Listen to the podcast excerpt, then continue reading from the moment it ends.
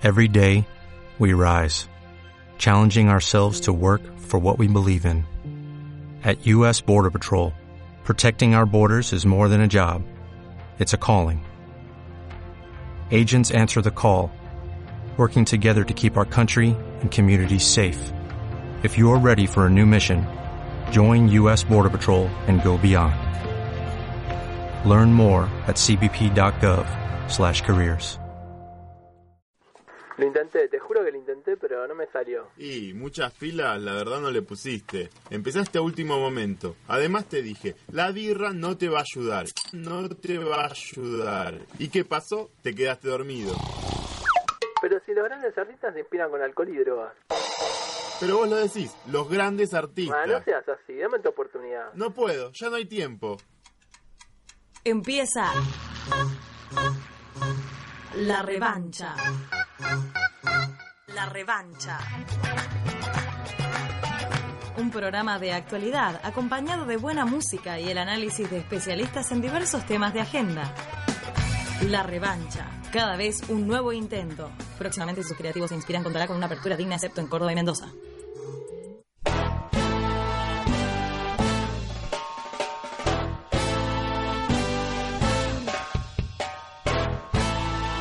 Buenas tardes, Leandro. Buenas tardes, Luciana. Buenas tardes a todos los oyentes. Y a las oyentes.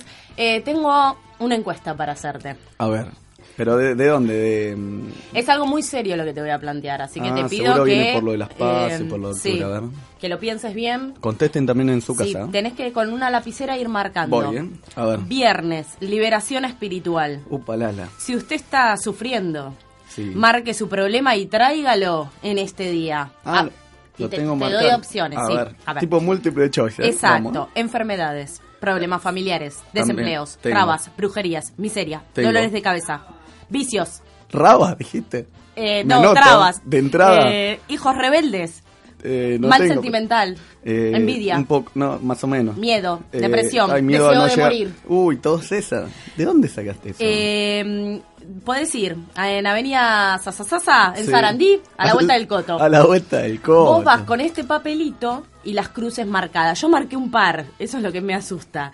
Hijo rebelde lo marqué, por si en algún momento los Claro, tengo. si no sé, pu- pueden ser que sean más. ahí- me da miedo que es Claro, el otro lo de casillero. trabas eh, no, no sabía y lo marqué también. y por la las seguridad dudas. por ahí, las puertas con trabas y eso. Sí, sí. Yo los agarré por ese lado. Bueno, eh, brujerías, miseria, Cuernitos, vicios. Y ahí sí, vicios entra. todo. Ahí necesitaríamos muchas horas para, para decir todos los vicios. Es, Uh, eh, ese otro, ese otro casillero a marcar. No, no está ese. Ah. Ese es el que te va a salvar de Ah, ir a vicio, estos no, lugares, vicio es básicamente. amplio y contina todo. Bueno, los esperan, eh, ¿no? Ahí a la vuelta del coto. Es increíble. que- Cuatro horarios. 8 a las 10 de la mañana, a las 16 y especialmente a las 20. Igual si te lo perdés, prendés la tele a eso de las 2 de la mañana y los tenés a todos. ¿O estos, tener ¿eh? algún problema, Luciana, para decirlo a los oyentes? Sí, vos se liberate. Eh, 49, 58, 10, 37. Era guaraní el, el pastor, eh. Y la mía es una carioca trucha. Era yaciretá. Era Nos pueden mezcla. escuchar por la colectiva.org.ar, nos pueden buscar en nuestro Facebook, La revancha programa. La Revancha Programa. Ahí Eh, subimos todos los audios y pueden participar también por las entradas para el día sábado para las fiestas clandestinas, que ya es un, una Un clásico. cotidianidad, un- es un clásico. Busqué en mi cabeza y no lo encontré, era con C, un clásico. Ajá. Eh, sorteamos dos entradas para el día sábado para la fiesta Poné me clandestina. Sí, sí, sí. ¿Y en Twitter? En Twitter es la de la paloma, ¿no? Ah, no, no, no es una paloma. No, es, bueno, es un, sí, un pajarito. Tipo Maduro, el que dijo... Quiero decirles una primicia, les voy a tirar una primicia. A ver, a ver. Parece que voy a tener Facebook. Upa, upa, upa. Se armó la bomba acá. Ahí sí que vamos a... Bueno, para contener a Luciana que se está sumando, Sí. la revancha programa en Facebook Ajá. y en Twitter con el pajarito nos siguen arroba revancha radio. Exacto, y si se quedaron con ganas de escucharnos, en nuestro Facebook van a estar colgados, como están colgados los otros programas y las entrevistas. Si no, nos pueden escuchar por la Caterva los días miércoles, y si no, por la Retaguardia los días viernes. Y si no, búsquenos en internet, que somos el, el que es el toro. O en la ¿no? calle. ¿Está tirado. bien decir eso? El toro, el toro. Somos el toro. Somos el toro. La gente lo va a entender. Vamos por la revancha. Exacto, arrancamos.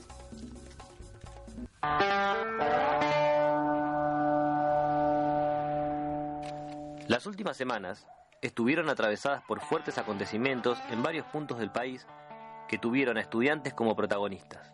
El Buenos Aires centrismo que caracteriza a nuestra Argentina hizo más visible uno de esos hechos, el conflicto que mantuvo tomadas a varias escuelas de la ciudad. Pero de manera menos mediática, todas las facultades de la Universidad de La Rioja se encuentran también tomadas por sus estudiantes exigiendo la renuncia de su rector. Y en Tucumán se vive una situación similar, con 10 facultades tomadas y 4 colegios secundarios. Los motivos. Los estudiantes riojanos, con amplio apoyo de los docentes, reclaman por recortes en el presupuesto universitario y por la expulsión de varios profesores. Las facultades tucumanas luchan porque se implemente el comedor universitario y el boleto estudiantil, ya que si no, el acceso a los estudios se hace imposible para muchos. A lo que agregan que se implementen leyes concretas para combatir la violencia de género en las facultades, que ya se ha cobrado dos víctimas de abuso.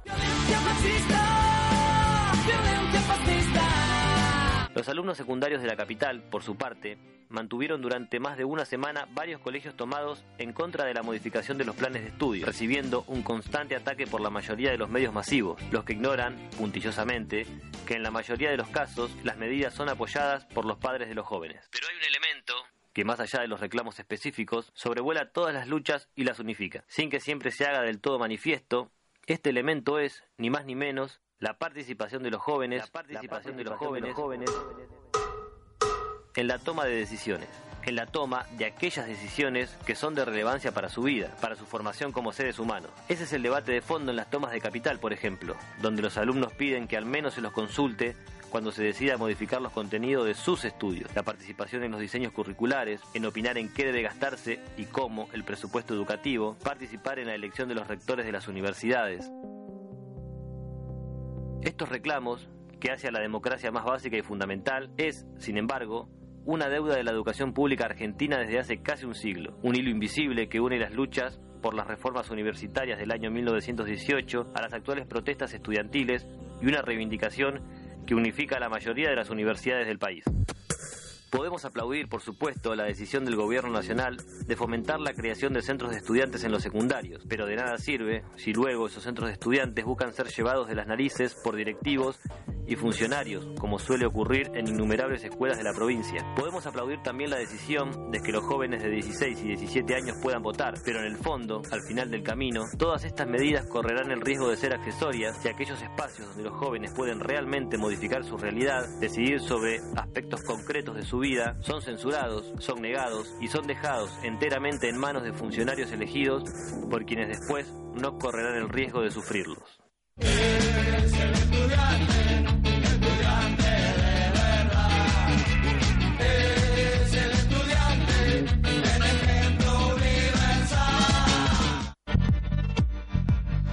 Hoy La Revancha, Revancha, Revancha, Revancha, La Revancha. La Revancha, La Revancha. Hoy en, hoy en, La Revancha, La Revancha. Otro caso de gatillo fácil, la bonaerense y la metropolitana esta vez involucradas. Repasamos las noticias más importantes en el ámbito internacional con la columna de Ale Pérez. Estados Unidos está de cierre, ¿no? Upalala, ¿eh? Lo tienen complicado. Salado lo tienen, ¿eh? Trata de personas, un tema que se repite y del que nadie se hace a cargo. Y nos vamos con la canción de actualidad Empallada. Sí, ahora lo estoy esperando con el mate. así Estoy que se empallado. venga. Empallado.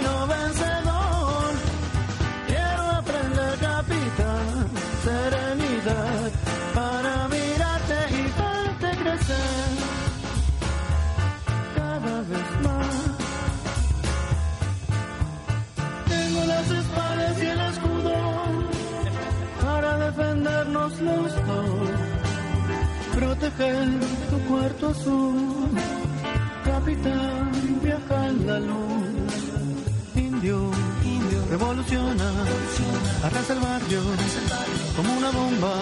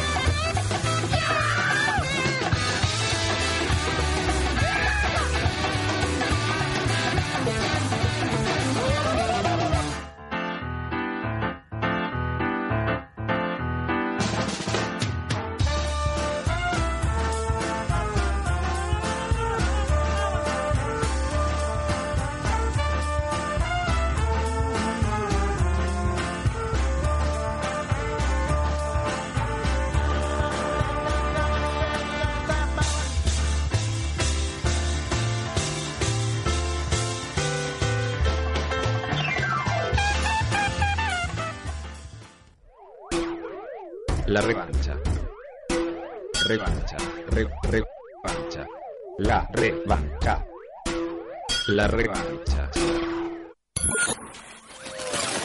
Vamos a hablar del tema de Villa Urquiza. Eh, recién veíamos las imágenes de los destrozos en la comisaría a propósito de que en un primer momento se dijo que esa discusión que termina con un joven baleado está en el hospital pirobano. Su estado, por lo menos lo que sabemos hasta ahora, es que es Entró delicado. en un estado eh, casi eh, agonizante, tenía una- un proyectil alojado en, en la parte derecha del cerebro, se lo trajeron, tenía un edema muy importante. Tenía que ver con eh, un disparo efectuado por un efectivo de la metropolitana. Sin embargo, ahora comienzan a aparecer otras versiones que vinculan ese disparo también con un efectivo que sería de la Pero el bonaerense. tipo más grande que estaba medio alterado eh, saca un arma y, y le, le tira un tiro en la cabeza. Así, así como te lo estoy contando. No, no sé nada, pero el tipo tenía un arma como el de la policía, ¿viste? Y, y tenía un arma que lo manejaba, no sé, como si nada, y te apuntaba la cabeza. Y al tiro pegó un tiro la cabeza.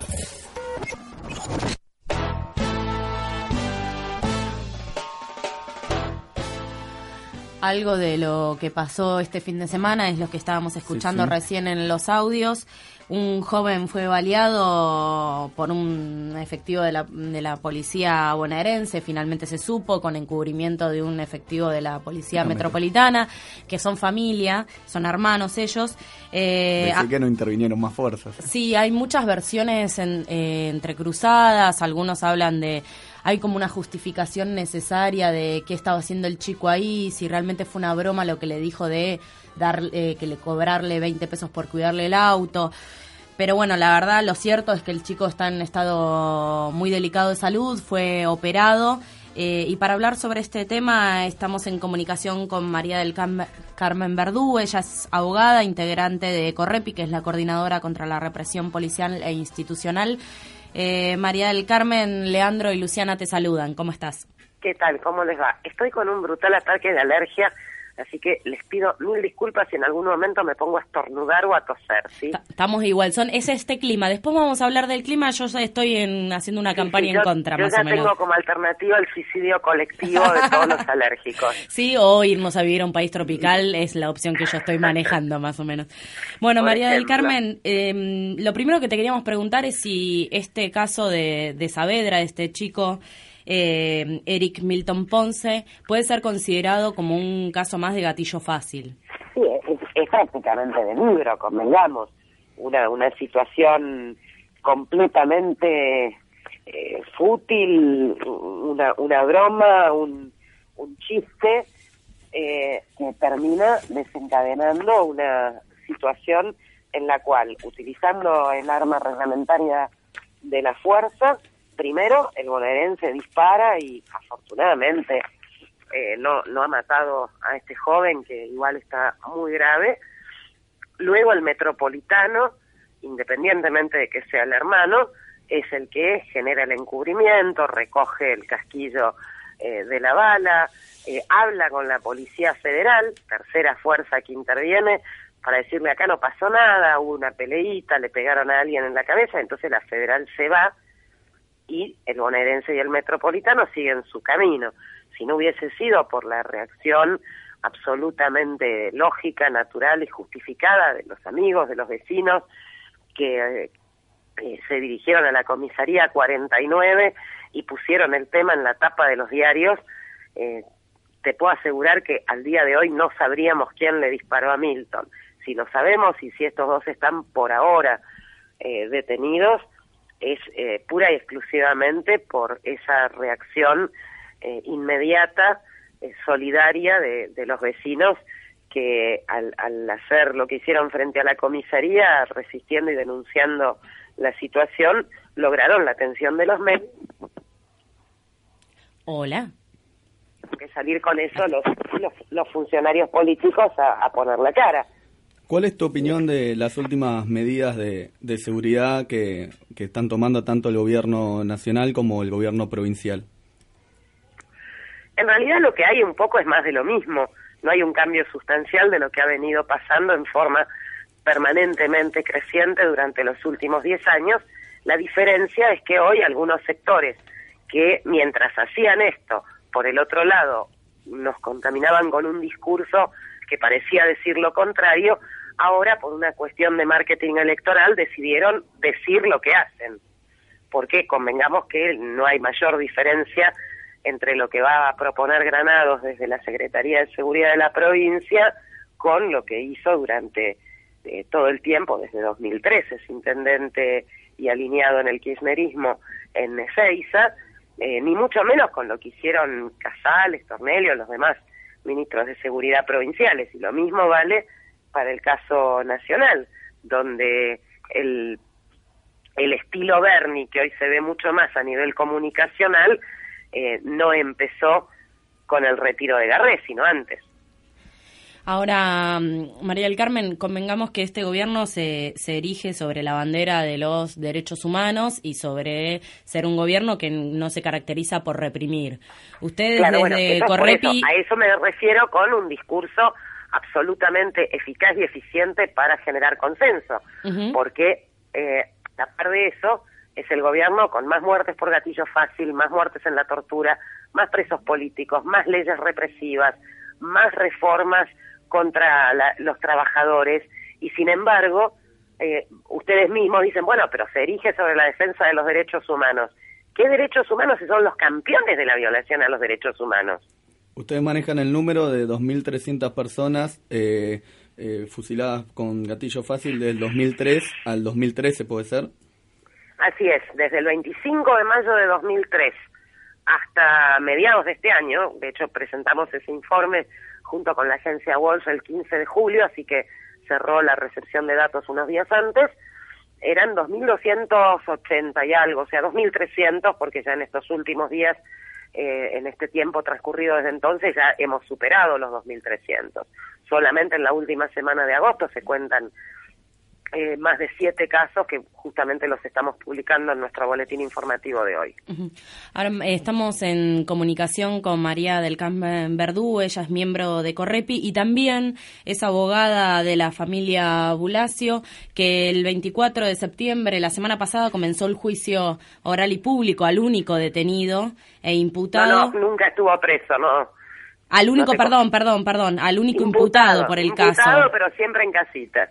Exacto. Bueno, te queríamos preguntar qué perspectivas tienen con este juicio que, que ya arrancó con una carátula complicada, ¿no? Porque no, no está... Sí, en realidad el problema es que es sencillita, porque Claro. la privación ilegal de la libertad, que sin duda ocurrió, y no solo respecto de Walter, sino de las 73 personas que fueron anotadas en los libros de, las comis- de la comisaría, y las decenas más que habiendo sido detenidos, ni siquiera se les tomaron los gastos, con lo cual no quedó ninguna constancia de su detención, aunque algunos eh, concurrieron voluntariamente en su momento al tribunal y al juzgado de instrucción y declararon, con lo cual sabemos que hubo más detenidos que los 73 anotados.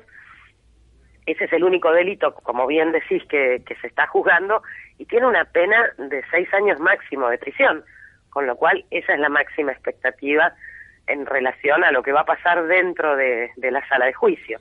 De allí que no sea en ese lugar donde ponemos nuestra energía, más allá de que, por supuesto, eh, después de 22 años y 5 meses, somos conscientes de la importancia, aún con estas limitaciones impuestas desde el principio por el Poder Judicial en la causa, un solo imputado eh, y un delito menor, y jamás se dio curso a, a nuestras imputaciones al conjunto de la cadena de mandos, el- los, los, los responsables políticos, el resto de la cúpula policial, desde la jefatura hasta el último policía interviniente en la calle, ni mucho menos al delito que finalmente se cometió en relación a Walter, que es la tortura seguida de muerte. A pesar de todo eso, haber llegado a este juicio eh, después de que todos los gobiernos, desde el 91 hasta acá, hicieron lo imposible y hasta lo absurdo para tratar de evitarlo, nosotros lo vivimos como un gran triunfo de la lucha y de la organización. Bueno, vamos a estar siguiendo eh, esta noticia y bueno, que, que prospere y bueno, que sirva también como base para, para ir por otros juicios donde eh, la carátula sea Eso tortura de técnicamente en Argentina es imposible, pero tampoco hace falta, porque ya la Corte Interamericana de Derechos Humanos hace 10 años que dijo que a Bulacio lo mató la policía y no se limitó a decir eso, sino que condenó como responsable de su detención, tortura y muerte al Estado argentino.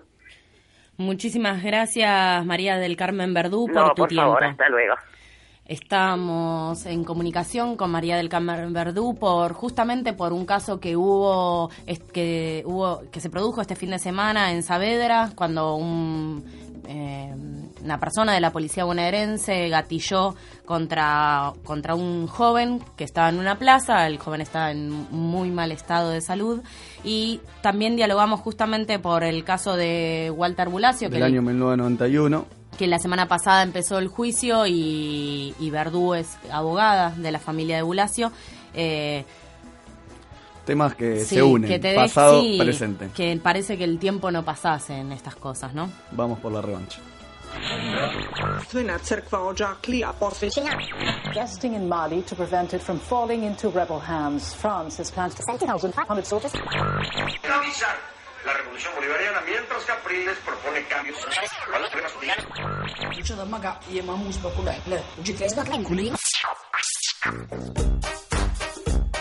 Ale Pérez nos ayuda a descifrar qué está pasando en el mundo con su columna de internacionales. Inter- inter- inter- inter- inter- internacionales.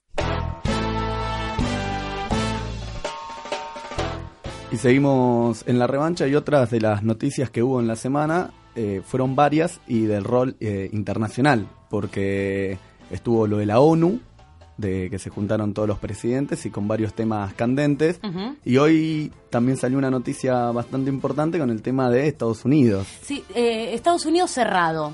Yo abría los portales de internet y decía Estados Unidos cerrado. Esta- Yo dije, ¿qué pasó? Quiero ir al museo, no puedo. Sí, además cerrado. ¿Qué, ¿Cómo hicieron para cerrar la frontera? Pensaba, ¿no? Digo, ¿qué, qué dinámica se dieron? Una cosa muy rara. Y también pasó con el tema de, bueno, estamos hablando de esto que, porque no pueden aprobar el presupuesto en Estados Unidos, eh, hay como 800.000 estatales, para darle un nombre cercano a lo que tenemos nosotros, que no estarían eh, cobrando el sueldo, entonces como directamente pasan directamente a quedar suspendidos. O sea, no solo nosotros tenemos problemas para aprobar el presupuesto, a mí me encantaría no ir a trabajar si acá quieren hacer la misma Pero sin goce de sueldo. No, claro, bueno, ese es un problema, pero hubiese sido interesante. Es, la respuesta. ¿Qué pasa si no te aprueban el presupuesto? Y pasa que no podés pagarle a los estatales y la mitad del país se te cierra, por lo pronto. Ale, esto es eh, así lo que está pasando. Estamos con, comunicados con Alejandro Pérez de la columna Internacional. Eh, ¿Esto está pasando en Estados Unidos? Está pasando en Estados Unidos y no es que va a pasar, sino que ya estuvo pasando en varios municipios y en algunas gobernaciones que ya desde hace dos, tres años vienen el sector de Partido Republicano presionando en el Congreso, en el Capitolio de, Estados Unidos, presionando a Obama para que no salga adelante una, una ley de salud que tampoco es gran cosa, pero bueno, amplía hacia un sector importante de la población de la clase trabajadora estadounidense los derechos a una, una salud eh, pública gratuita, eh, subsidiada por el Estado, digamos, como mínimo. Eh, y bueno, eh, frente a eso es como una cuestión que tiene el Partido Republicano y en particular el sector, digamos, eh, más derechista, que se llama el Tea Party, eh, que plantea prácticamente que tener una, una salud pública implica fomentar vagancia, ya que permitiría que población se atienda a la salud sin trabajar, digamos, un poco ese es el discurso del Partido Republicano y, y llegan al límite de eh, evitar el mayor endeudamiento de Estados Unidos para, para frenar eh, la aplicación de esa ley. Y eso está provocando que, que no puedan seguir pagándole a, a los estatales, ¿no? Sí, en realidad eh, el año pasado cuando hicieron un acuerdo entre el Partido Republicano y el Partido Demócrata para seguir subiendo el techo de la deuda de Estados Unidos, que es importante que todos sepamos que Estados Unidos es el mayor deu- deudor mundial eh, y tiene una relación eh, que se llama la relación deuda-PBI peor que como estaba Argentina antes de la crisis del 2001. Ya eh, las relaciones, eh, digamos, deben tanto eh, como el Producto Bruto Interno norteamericano, que son alrededor de 16 mil millones de millones de dólares. Esa es la deuda que a su vez tiene el gobierno norteamericano. Deben más de lo que pueden generar como país. Claro, tienen más de lo que pueden generar. Entonces, eh, se vienen discutiendo poner topes al crecimiento de esa deuda eh, y todos los años se supera el tope de esa deuda, entonces los republicanos eh, vienen planteando reducir el gasto social y los demócratas entonces dicen, bueno, reducimos el gasto social, pero también reducimos el gasto militar. También otro Entonces- rol que tuvo... Ah, decía, sale. Eh, no, entonces eh, el año pasado hubo también reducciones del gasto social y también del gasto militar.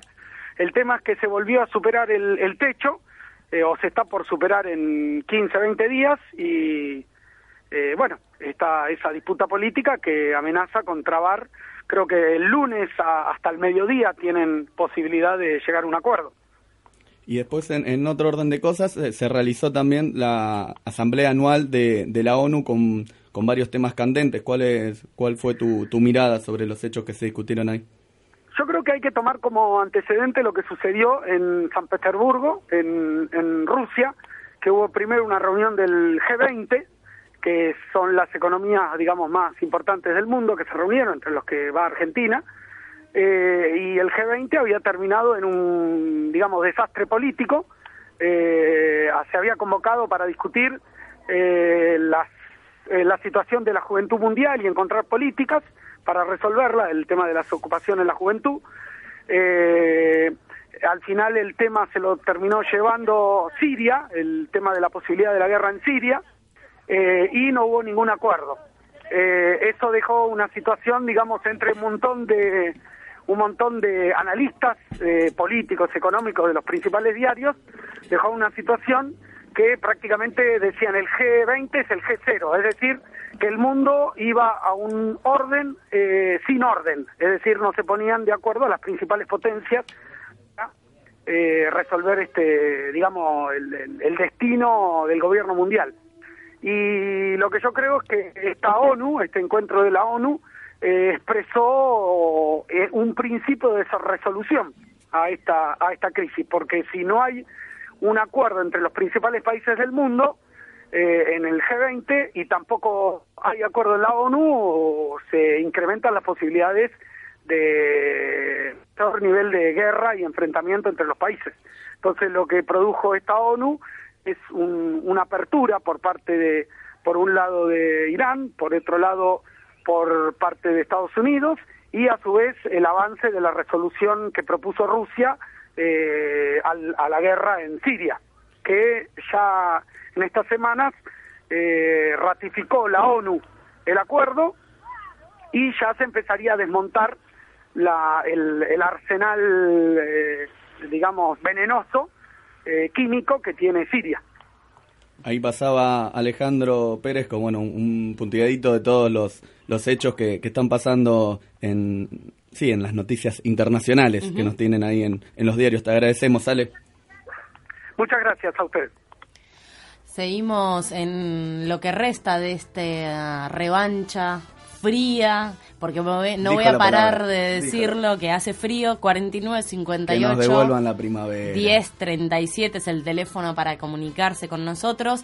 Nos pueden visitar en nuestro Facebook, programa La Revancha o, Re- Perfecto. o La Revancha Programa. Muy bien, lo habías dicho bien. Ay, miércoles, ¿qué me gané? ¿Qué me gané? Un mate que me pueda llevar. Bueno, y si no, nos pueden escuchar por la colectiva.org.ar. Y el Twitter, Y el- arroba revancha radio. Eso, que después me vas a decir dónde pongo la arroba. Mira, no- el arroba lo puedes poner por, por acá.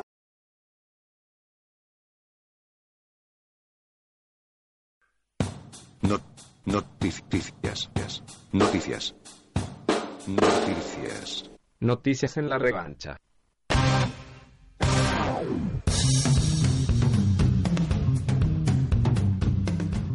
Irán aprobó el memorándum de entendimiento con Argentina por la causa AMIA. Lo confirmó el canciller iraní Javad Zarif durante un encuentro con su par argentino Héctor Timerman en la cumbre de la ONU. El acuerdo es para indagar a los acusados en aquel país y así poder iniciar el proceso por el atentado de 1994. Por su parte, Cristina Fernández de Kirchner reclamó a Estados Unidos que incluya este tema en el diálogo que inició recientemente con Teherán. Se reanima la campaña bonaerense de cara al 27 de octubre. El candidato a diputado por el Frente Renovador, Sergio Massa, volvió a la matanza luego del ataque que recibió su caravana la semana pasada. Mientras tanto, Martín Insaurralde, que encabeza la lista del kirchnerismo, dijo que su candidatura no era testimonial y lanzó nuevos spots. Murió un operario del subte mientras cruzaba las vías. El trabajador de limpieza fue atropellado por una formación de la línea B. El gremio de los trabajadores del subte, AGTCIP, se encuentra inve- investigando las razones por las que se produjo este hecho. Claudio de la Carbonara, delegado gremial, denunció que este es el cuarto compañero fallecido en los últimos dos años. La Corte Suprema estadounidense no definió si aceptará la apelación argentina. Se trata del recurso que presentó el gobierno para revertir la sentencia que obliga a pagarle a los fondos buitre el 100% de la deuda. La decisión del máximo tribunal se conocería luego del 7 de octubre y se espera que tome en cuenta la opinión del gobierno de Obama. Masiva marcha contra las represas misiones. Miles, emisiones. Miles de personas marcharon este sábado en Posadas en el marco de la caminata que recorrió 157 kilómetros. La marcha arrancó el lunes 26 y duró seis días. Rechazan el proyecto hidroeléctrico de Garambi-Panambi. Marcos Spam, integrante de la mesa provincial No a las Represas. Le contamos a la gente que hay una ley en Misiones que exige que, que para realizar cualquier tipo de emprendimiento hidroeléctrico como son estas represas, previamente el pueblo misionero tiene que decidir ante un plebiscito. Justamente nuestra exigencia es que llamen y nos convoquen a plebiscito el año que viene, 2014, para que seamos los misioneros los que decidamos si queremos o no queremos la construcción de represas. Durante toda esta marcha que, que duró cinco días, más de 10.000 misioneros hemos participado y bueno, llevamos nuestro mensaje de no represas y de plebiscito ya. Another I should not get you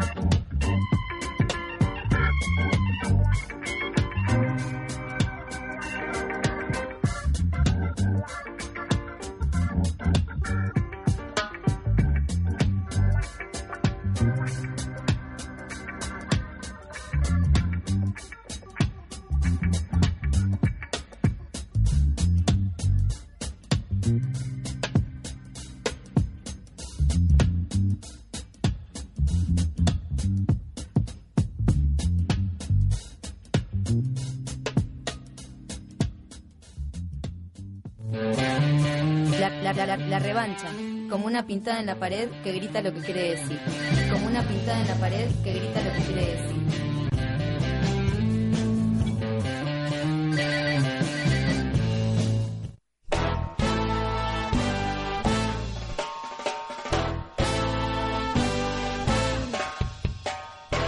Seguimos en la revancha en estos últimos minutos del programa. Poquito, hay que aprovecharlo. Eh, y bueno, y la semana, uno de los temas que vamos a tratar, eh, que mencionamos al comienzo del programa, es la trata de personas eh, con fines sexuales en estos casos, porque hay trata también para fines de laborales, digamos, lo que tiene que ver con los talleres clandestinos y demás. Pero mm, la semana pasada se conocieron dos casos, eh, algunos más impresionantes que otros por, por lo testimonial, ¿no? Eh, uno de ellos fue mm, una denuncia, a una llamada al 911 de una persona que estaba que denunció ser golpeada por, por su novio eh, que la estaba obligando a trabajar en realidad como recepcionista en un boliche que funcionaba como prostíbulo. Esto fue en la zona norte del Gran Buenos Aires en Vicente López. Eh, a partir de esa llamada intervino la Unidad Funcional de Instrucción de Trata de Personas y Delitos Conexos de San Isidro y se produjeron algunos allanamientos en donde se rescataron cuatro mujeres de nacionalidad paraguaya, eh, entre ellas había una menor De 17 años. Exacto. Y el otro caso que sigue estando en los medios bastante presente es el caso de, de una persona que venía, que iba a trabajar a la ciudad de, de Río Grande, Que siempre engañada, está, es- ¿no? que suele ser bastante común, ¿no? El engaño de como un fraude laboral, de como diciendo que se viaja como un- por una agencia, para cuando llegan a un destino van a hacer para un trabajo, eh, por un trabajo, no por lo que después. Eh, también sucedió que se enteró en el medio del vuelo, eh, también que iban y que toda la idea era eh, también llevar, derivarla a estas redes de trata y eh, en el sur del país. Sí, dos casos que, a ver, convengamos que son casos que se saben porque salen a la luz, porque los medios deciden tomarlos, pero hay cientos de casos diarios que suceden con estas características y pareciera que la ley de trata no, no se está implementando. Para hablar sobre el tema estamos en comunicación con Romina Amor, ella es eh, miembro de la campaña contra las violencias hacia las mujeres. Hola Romina, Leandro y Luciana te saludan. Hola, ¿cómo andan? Bien, bueno, Bien. repasando algunos de los casos que, que tomaron relevancia en esta semana, y lo primero que te queríamos preguntar es justamente eh, cómo- si está funcionando la, la ley de trata, ¿no? Porque pareciera que con estos casos no, no es así. Mira, o sea, la ley es una ley que se hizo después de muchos años de, de trabajo, que en un principio fue una ley eh, deficiente. El año pasado, luego del, del escandaloso fallo eh, de Marita, de Susana Trimarco por el caso Marita Verón, eh, se hace una modificación así de urgencia. La modificación se venía pidiendo hace un montón y la realidad es que la ley, la ley sigue siendo insuficiente, ¿no? Quizá algunos dicen antes no había nada, entonces la ley es más suficiente que antes, pero la realidad es que la ley sigue siendo insuficiente. Pero lo complejo es que más allá de la ley, porque tenemos leyes, nosotros siempre decimos de la campaña, tenemos leyes que son hermosas y con mucho trabajo de organizaciones y de mujeres del movimiento feminista eh, y organizaciones sociales detrás. El problema es la complicidad y la connivencia de los aparatos y de los organismos que deberían estar eh, resguardando y garantizando la correcta implementación de la ley. En el caso, en lo que pasa con la trata, con el secuestro para la trata y la explotación sexual de las mujeres y niñas, el, bueno, los tres, hay, hay, o sea, tres organismos que son, uno el Estado, otro de la Fuerza de Seguridad y otro del Poder Judicial que están en completa connivencia, que sin esa, esa articulación, sin esa complicidad, no existiría la trata de la manera que existe, que en nuestro país va en aumento. Eh, quizá algunas personas piensan que se está visibilizando más, pero no, lo que sucede es que esto eh, o sea, va en aumento, porque la realidad es que no se hace demasiado para terminar con esto. Ustedes verán que es muy poco lo que se hace. La, la ley de trata se implementa a penitas, a cuentagotas. Eh, Sí, además para- con- para perdón, aparentar. con- Y la realidad es que hoy en día eh, nada, esta, esta mafia fue cambiando las modalidades y cada vez esto, esto crece y es peor. Hoy ya no se da solo el secuestro clásico eh, donde te levantan en la calle, sino que nada, hay miles de modalidades nuevas, se diversifica, el mercado crece eh, y están los grandes tratantes que son los, lo que uno se imagina siempre, las redes de trata inmensas que, que, articulan negocio en varios países o provincias, hasta los cuentapropistas, tipo como si fuera una mini pyme, que tienen a, a las chicas secuestradas o amenazadas y, y hasta a veces ni siquiera le quitan los DNI, sino que las tienen amenazadas. Entonces, si la ley, eh, si hubiera una realmente una decisión política de que la ley se lleve adelante, y bueno, más allá de que tengas una ley un poco deficiente, se estarían haciendo más cosas. El problema es la voluntad política. No, y otro detalle, Romina, es que eh, si bien fue promulgada la ley, el problema es que no está reglamentada. Claro, como Digo- todas las leyes que tienen que ver con, con derechos de las mujeres y derechos de género. Por eso hay, hay como un engaño que sufre la sociedad en general, que es que pareciera quedarse tranquila cuando ve que una ley se promulga, pero lo que no sabe después que que para que esa ley se implemente se tiene que reglamentar. Ya van 10 meses de promulgada las últimas modificaciones a la ley de prevención y sanción de la de trata de personas y asistencia a sus víctimas y lo cierto es que no se reglamentó y esto dificulta también la eh, operativizar eh, políticas para para prevenir lo que es el delito de trata. Sí, sí, dependiendo todo de la buena voluntad de las profesionales, trabajadores, personas que se encuentran con circu- circunstancia y que de hecho hasta ponen en riesgo muchas veces su propia integridad, ¿no? Porque vos no estás- resguardado, resguardada dentro del sistema cuando tenés que avanzar eh, con fuerza para, para terminar con alguna de estas situaciones. Cada tanto hay allanamientos, vemos que en general eh, los allanamientos, las, las los desarmes de las redes son de redes chicas, todos sabemos, o sea, eh, hay algo muy clave que fue lo que pasó a fin de año pasado con la absolución de 13 imputados por el secuestro de Marita Verón que tenían una complicidad casi verificada, prácticamente verificada, eh, y bueno, y, y el Estado, el Poder Judicial decide, como siempre, desde su ideología machista, eh, hacer oídos sordos, ojos ciegos, y bueno, y dejar esa, esa causa totalmente bajo ese paradigma mayor de la injusticia que se vio en un caso de trata. O sea, gracias a la, a la lucha de Susana Trimarco de tantos años, se pudo ir avanzando y sabiendo algo, pero si no hubiera sido por, por la tenacidad y la perseverancia de ella, bueno, nada, no se hubiera avanzado absolutamente en nada, ¿no? Romina, y ahí hablamos recién con María del Carmen Verdú con el tema del gatillo fácil y el rol del- de la policía. Eh, ¿Se puede no se puede llegar a un cambio en la trata sin un cambio grande en la policía? Eh, y no, la verdad que la fuerza policial, es- fuerza policial, la fuerza de seguridad garantizan, eh, tienen muy en claro dónde están los lugares, cómo se secuestra a las chicas, cómo se las tiene captadas. Eh, la policía es, es como un medio, es como un medio, es una herramienta para el, para este delito. Debería ser quien vela por la seguridad, ¿no? Pero termina siendo eh, una herramienta. Hay, hace unos años hubo una situación de una mujer que era de la federal, que era de la división de trata y de investigación de secuestros extorsivos y terminó descubriendo, salió en un diario muy conocido, terminó descubriendo que los que coimeaban a los a los prostíbulos, a los espacios donde había mujeres tratadas, era su propio superior, tuvo que irse del país esta mujer, ¿no? Ella misma fue encubierta, tuvo que trabajar, hacerse pasar por una más, y, y bueno, y hoy en día tuvo que irse del país esta mujer, como para que busquen el caso, o sea, así estamos, ¿no? Cuando alguien se decide avanzar, te encontrás con esta realidad que siempre, siempre la vemos día a día con todo lo que tiene que ver con derechos humanos, ¿no? Entonces, a veces nos preguntamos eh, cuál es la salida, nosotras nos organizamos y decidimos autoconvocarnos como organizaciones y movimientos de mujeres y mujeres independientes para, para dar pelea dar batalla contra las violencias, pero de manera integral, no solo contra una sola, porque creemos que si no se hace una articulación, una lucha integral, esto, como vos decís, no va a terminar así nomás, ¿no? Y, hay mucha, es, es el segundo o tercer negocio más rentable a nivel mundial, la explotación del cuerpo de las mujeres, o sea, imagínense la magnitud de esto, ¿no? Estamos en diálogo con Romina Amor, ella es integrante de la campaña contra las violencias hacia las mujeres.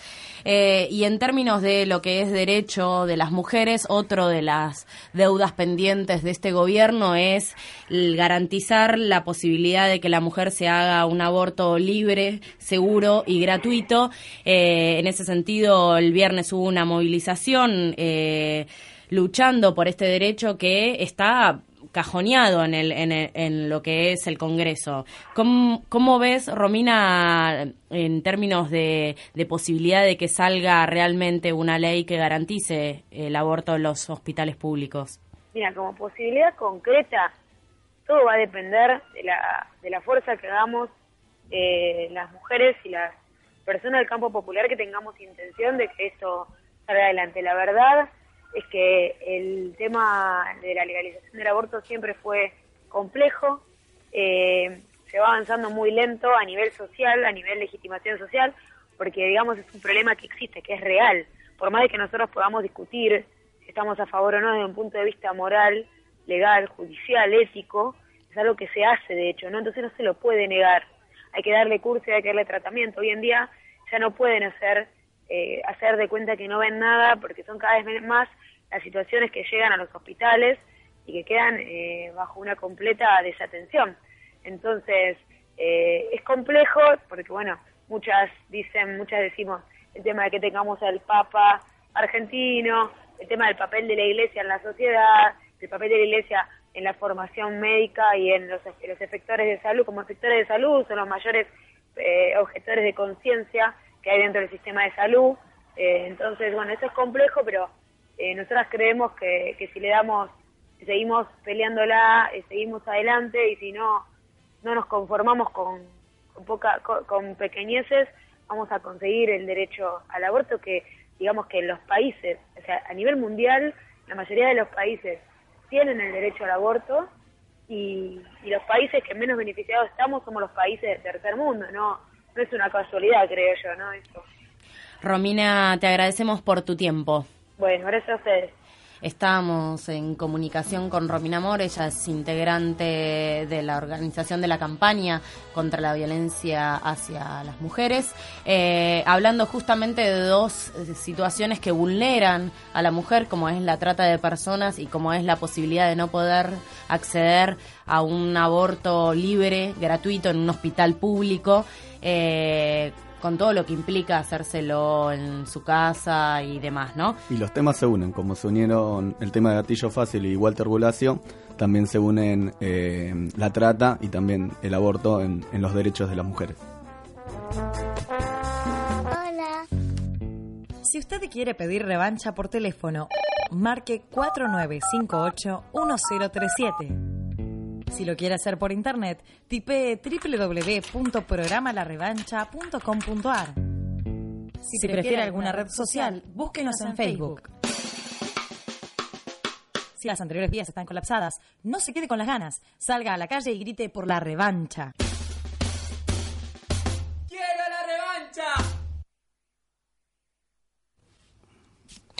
Y llegamos al final, así, a secas te lo digo. Llegamos al final de la revancha, no me cebaste un solo mate, esto Bueno, no la va. próxima, la próxima. Además te vuelvo a repetir.